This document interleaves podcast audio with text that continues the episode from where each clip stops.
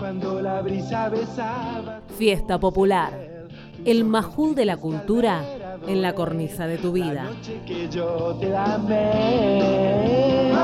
Cuando en silencio al fin te besé.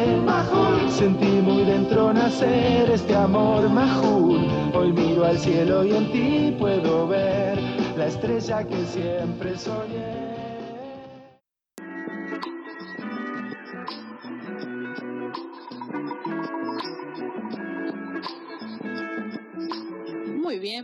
Ahora en Fiesta Popular y tenemos ya en línea a Melina Fela, a quien vamos a entrevistar.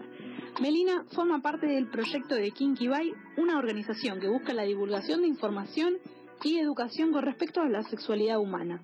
Es activista por la visibilización de sexualidades disidentes y contrahegemónicas. Hola, Melina, ¿estás ahí? Sí, Oli. Hola. ¿Todo bien? ¿Todo bien, vos? Bien, Bien, estamos acá con Fer, Dani y yo, Martina, que te queremos hacer un par de preguntas. Por favor. Bueno, Melina, eh, queríamos saber, primero y principal, cómo surge Kinky Vibe, ¿no? ¿Cuándo nace este proyecto? Bueno, a ver, siempre es una pregunta medio compleja, porque Kinky empieza hace como cuatro años y medio eh, con un proyecto sobre divulgación eh, en torno a prácticas fetichistas, específicamente. Eh, y en un momento empezamos como a hacer talleres eh, y porque abrimos un sex shop que también fue muy extraño cómo empezó el sex shop. Fue fue un momento en donde en realidad hacíamos dibujos y los subíamos a Facebook. No no entendíamos eh, hacia dónde íbamos exactamente. Y, y como que el, a través de los talleres y a través de de repente encontrarnos con, con que habíamos pensado que tal vez tener un sex shop que iba con lo que hacíamos, eh, nos dimos cuenta que había un mundo enorme de necesidades y eh, a las que podíamos responder eh, y que necesitábamos. Y si, si podíamos hacerlo, eh, sería genial. Entonces nos pusimos a laburar eh, específicamente sobre sexualidad, a investigar, a, a leer, eh, a armar guiones, a publicar, a traducir contenido y así llegamos a la actualidad. Y, digamos, de este primer objetivo que, que mencionás, que, que no fue algo tan eh, claro al principio, eh, ¿cuáles son las diferencias que nos das con el objetivo que persiguen ahora? que, mm, que es mucho más amplia, eh, o sea, la realidad actual. Mm, creo que como está más más anclada, como que mm, siento que en algún punto, eh, esto es una crítica un poco dura igual de mi parte, pero el, la, la idea primaria era una idea que necesitaba de un pavimentado previo. Eh, como que era muy difícil eh, hablar de prácticas fetichistas eh, en cuando a las personas cuya sexualidad era atravesada por ellas no eran aceptadas. Claro. ¿No? Era muy difícil hablar sobre sobre cosas que la mayor parte de la gente considera desagradables o enfermas, ¿sí? Cuando cosas muchísimo más simples eh, no estaban siendo tomadas en cuenta. Entonces, en parte, como que mm, decidimos volver atrás para poder ir más para adelante, tal vez. Claro. Eh, pero no abandonamos el hablar de prácticas fetichistas. No, no, no entiendo. Este, y bueno, ya que nos nombrabas eh, un poquito esto de volver eh, para seguir, ¿no? Eh, ¿Cómo es el funcionamiento eh, de la organización? Eh, ¿Son muchas? Eh, ¿Qué tareas tienen?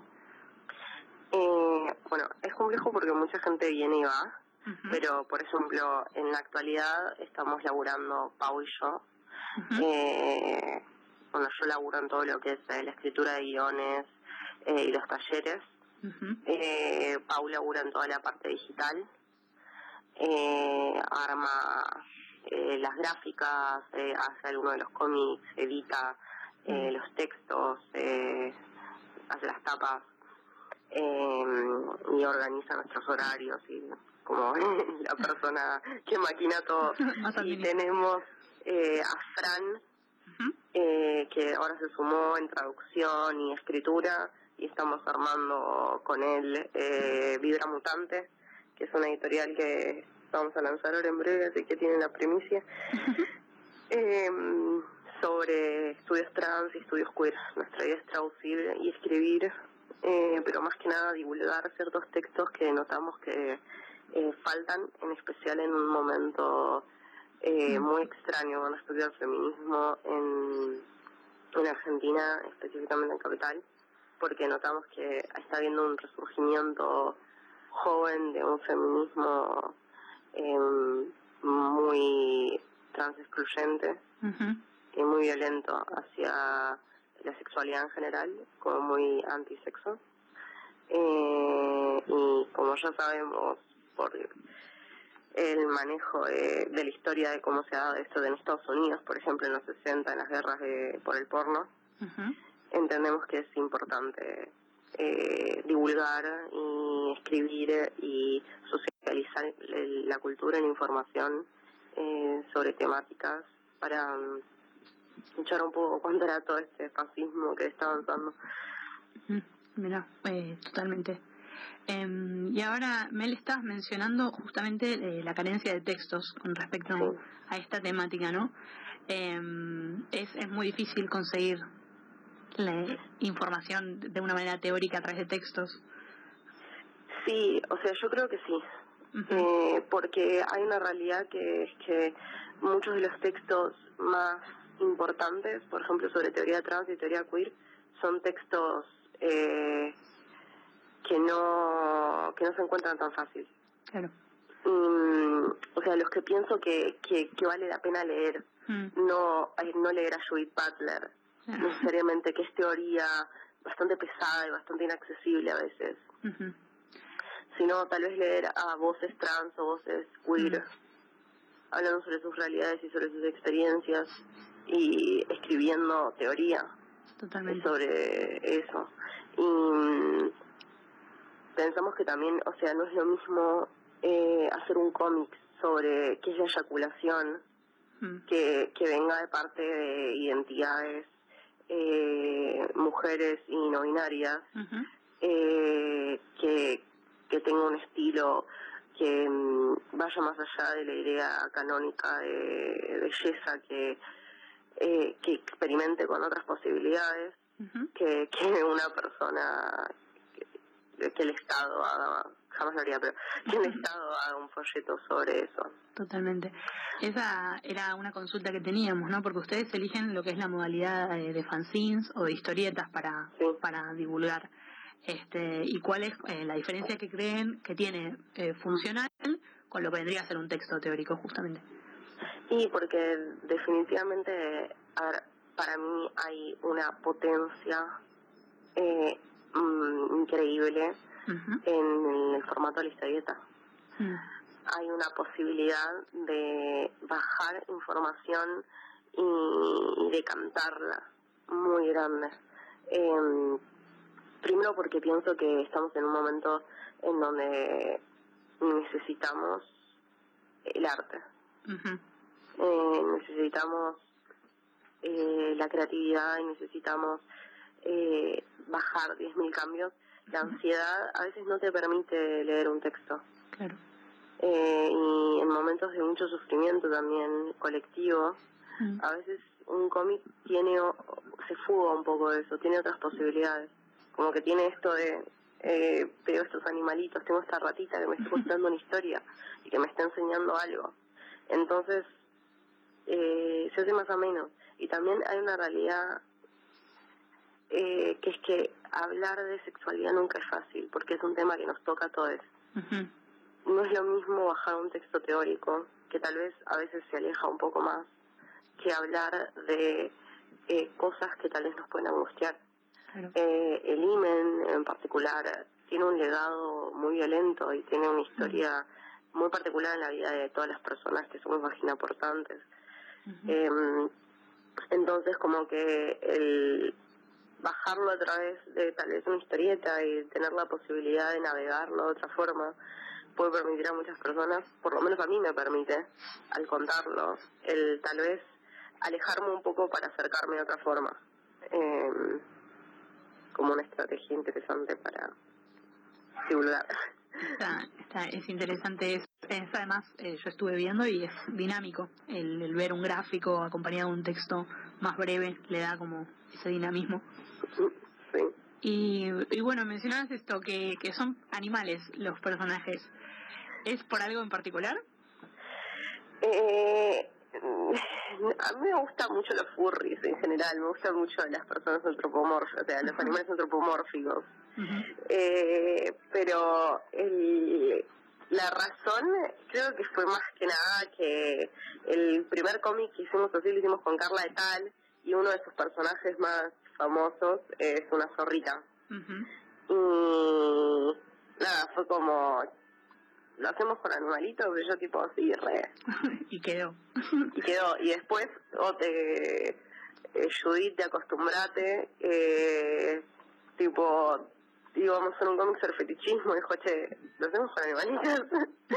eh, nada, también hay una realidad que es que cuando estamos explorando eh, posibilidades eróticas, eh, corporales, los animales permiten como que ir muchísimo más allá en nuevos imaginarios.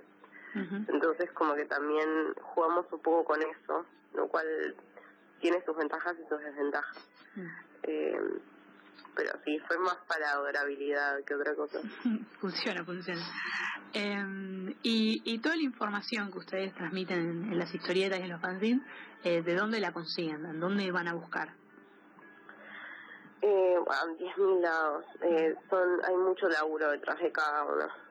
Eh, para el de Imen particularmente fueron horas de leer. Eh, Scarletín no me dio mucha información, que son páginas de divulgación que normalmente son eh, orientadas a eh, juventudes y están escritas como um, desde un lugar con género sensible. eh, muchos papers eh, que hay que fumarse y que leer y releer y fijarse, uy, esta investigación dijo esto, pero este grupo de estudio no estuvo tan piola, entonces pasar a otro y entrar en foros y ver qué se dice sobre esos papers y me da una paja, pero vale la pena.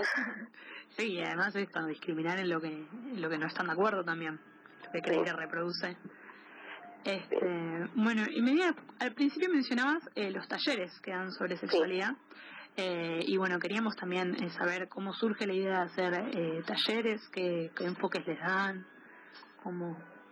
Eh, la idea surge un poco porque yo en realidad venía dando talleres con la marcha de las putas, acción respeto, y porque yo asistí a muchos talleres en mi formación activista, desde los 16 años, muy chica. Y mm, como que el, el primero fue literalmente un lance. Eh, yo ya venía haciendo talleres de sexualidad eh, en otros espacios y de repente hicimos este primero hace como cuatro años.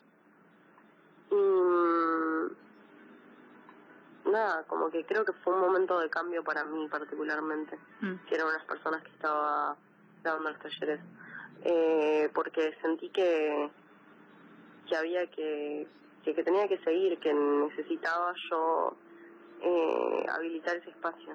Y ahí empezamos a dar talleres sobre eh, BDSM, introducción a todo lo que es teoría fetichista y Ujú. prácticas sadomasoquistas y eh, de construcción de sus imaginarios. Empezamos a dar talleres de eh, anatomía del placer y de agenciamiento de ese placer. mm, Eh, empezamos a dar talleres sobre sexualidad humana, como desde la embriología, cómo se construye eh, la vulva, en qué es el himen, cuál es la historia detrás de la eyaculación. Eh, y también empezamos a dar talleres de cuerdas y el arte erótico y también el arte relajante de atar y con cuerdas. mm. Dar talleres de llevar y el 20 de julio damos uno. Eh, así fue mutando y espero que nada, sigan apareciendo nuevas cosas Muy bueno. Y, y los, integra los integrantes, eh, las respuestas que tienen ante los talleres suelen ser positivas, timidez, extrañeza. No, siempre muy positiva. Mucho amor, Muy mucho bueno. cariño. Sí, o sea, los talleres de Llevari Por ejemplo, eh, nos llega muchísimo, muchísimo calor. Mucha gente como enviándonos mensajes diciéndonos que se sintieron muy cómodos, que pudieron explorar con su cuerpo y que pudieron eh, utilizar esta herramienta para fortalecer tipo cómo se sentían. Eh, y, y en general, la verdad es que o sea, hacemos todos estos talleres hace cuatro años y pico a la gorra. Eh, creo que no lo seguiríamos haciendo si no fuera porque dentro de las comunidades donde los hacemos recibimos eh, mucho amor. sí. Y es parte también de hablar algo de lo que no se habla, supongo. Sí. El atractivo. Este, y bueno, acá en, hilo con esto, es, eh, queríamos saber, según tu punto de vista, eh, por qué es tan importante divulgar todas las sexualidades que existen. Porque existen. eh, o sea, hay, hay un hay un texto que a mí me gusta mucho que tiene sus fallas, pero que habla sobre por qué, eh, por cómo está compuesta la tabla periódica. Es, voy a ir por un lado muy científico y después lo voy a desarmar, pero habla de por qué, por qué es importante que estén todos los elementos en la tabla periódica.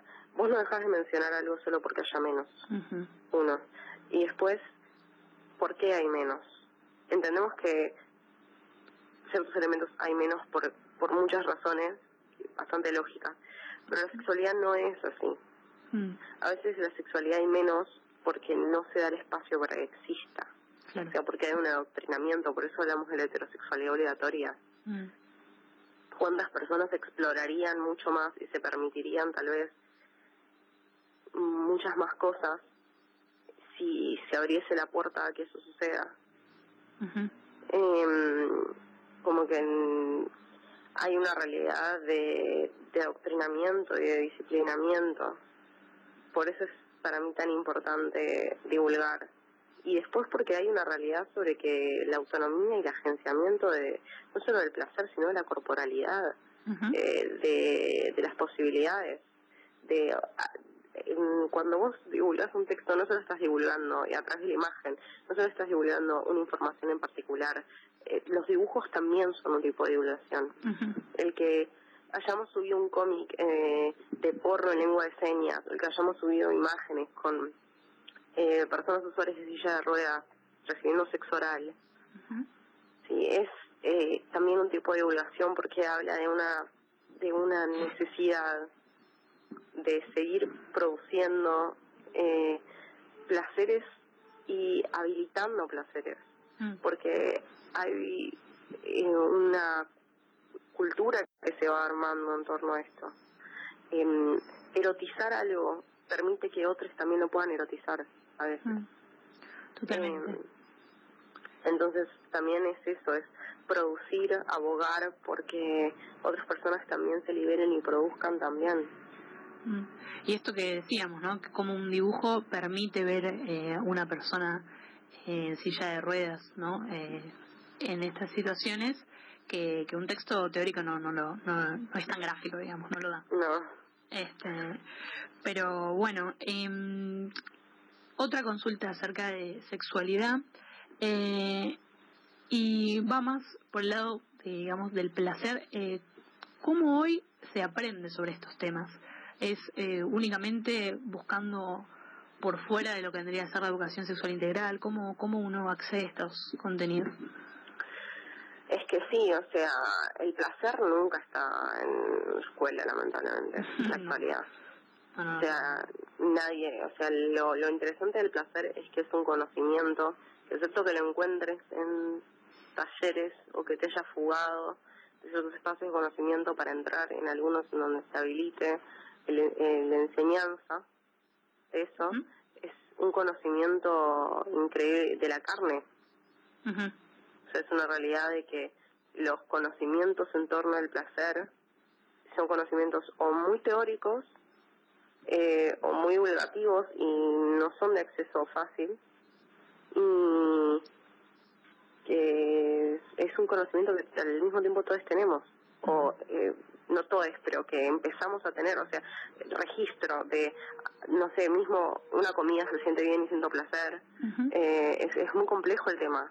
En muchísimas personas no se, no se les permite sí, masturbarse, por ejemplo. Mm. Eh, una cuestión como de acceso a la corporalidad eh, y de autonomía del placer en ese sentido, como de poder tocarse o poder disfrutarse, ya sea por que por por una cuestión eh, física de que no se los permite porque se les reta o porque se les enseñó a no hacerlo, o por una cuestión religiosa o por mismo una cuestión de capacidad de tal vez que no tienen brazos o no llegan mm. o y mm, también la culpa y la vergüenza son eh, métodos de control y dispositivos de control de sexualidad.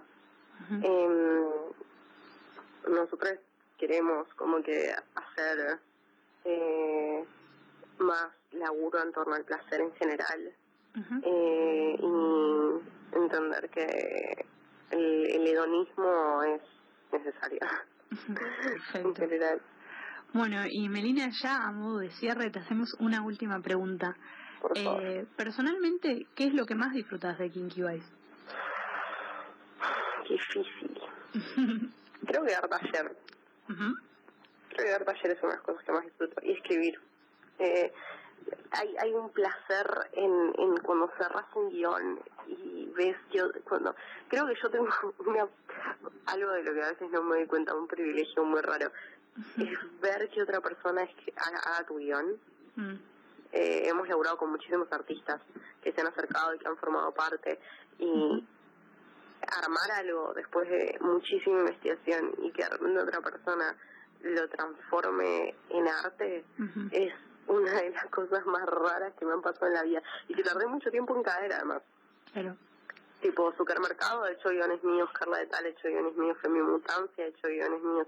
Y a veces estoy como, no lo puedo creer, entro en crisis a veces y me quedo como en una esquina 15 minutos diciendo, no puedo creer que esta gente tan grosa, eh, porque obviamente es para el proyecto y es para, eh, no, sea, no tiene que ver con mi persona, al mismo tiempo son mis palabras y me choquea siempre.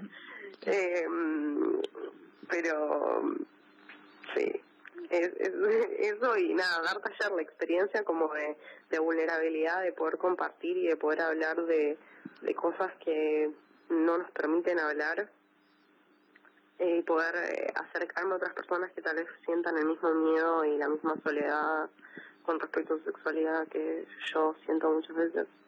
Bueno, perfecto. Bueno, Melina, te agradecemos profundamente acá por parte de Fiesta Popular por la entrevista. No, gracias a ustedes. les apoyamos totalmente con el proyecto. Ay, gracias. bueno, suerte y nos vamos hablando. Dale, adiós. Bueno, esta fue Melina, que forma parte de Kinky Vice, la organización que busca la divulgación e información sobre todas las sexualidades humanas.